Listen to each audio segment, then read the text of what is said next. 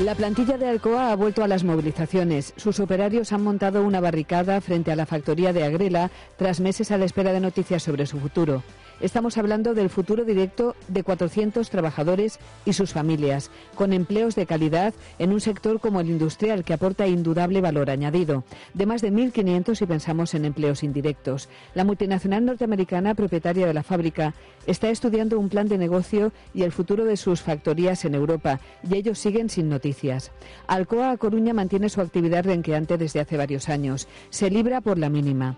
Cerrarla supone una amenaza real para el rey de la jugada, San Cibrao.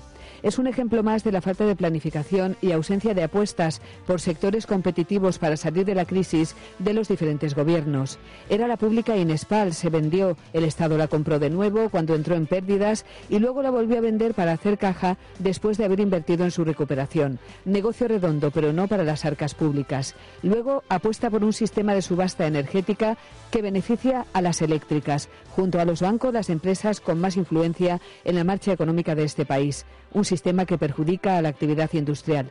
Seguimos buscando la senda del crecimiento a través del turismo o la construcción. ¿Hay alguien ahí? Hoy por hoy, Consuelo Bautista.